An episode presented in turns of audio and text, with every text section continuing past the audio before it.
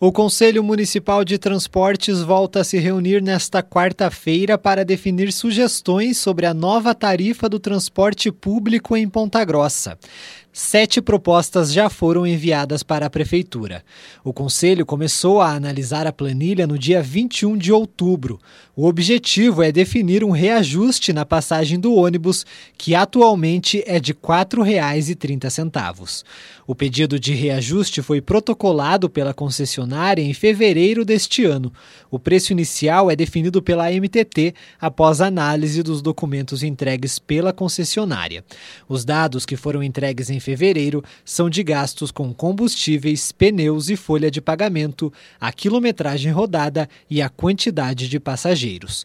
O cálculo para o reajuste leva em conta ainda o custo da frota e o IPK, Índice de Passageiro por Quilômetro.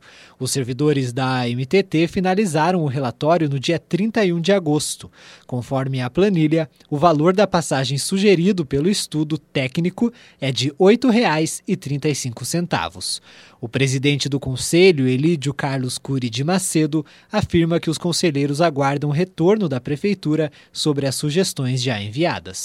Nós enviamos aquelas, são sete sugestões à prefeitura para uma análise da prefeita e estamos aguardando um retorno para ver o que, que, que possa acontecer. E agora, na próxima quarta-feira, dia 3, nós teremos uma próxima reunião e provavelmente vamos é, enviar mais enviar mais sugestões à prefeitura. Os membros do conselho sugerem o costeio por parte da prefeitura das gratuidades do transporte coletivo, como o passe livre dos idosos, dos estudantes e de pessoas com deficiência.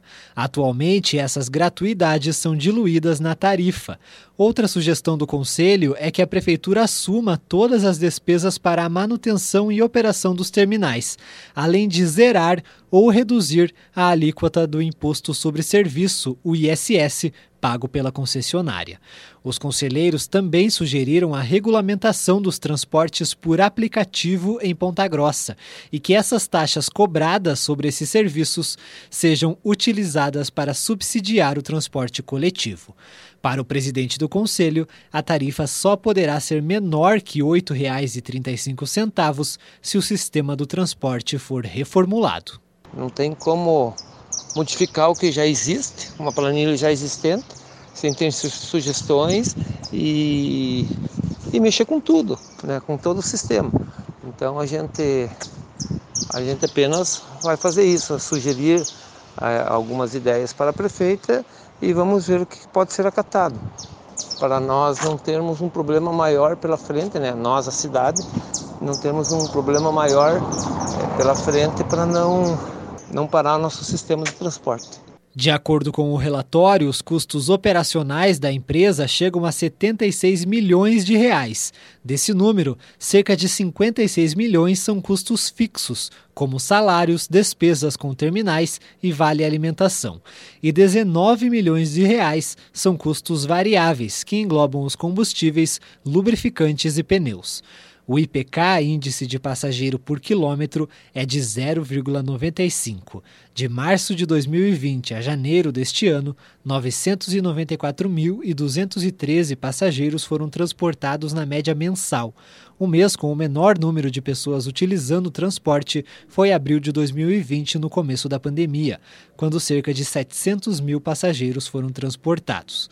Já o número de quilômetros rodados foi em média de 1 milhão e 36 mil no período.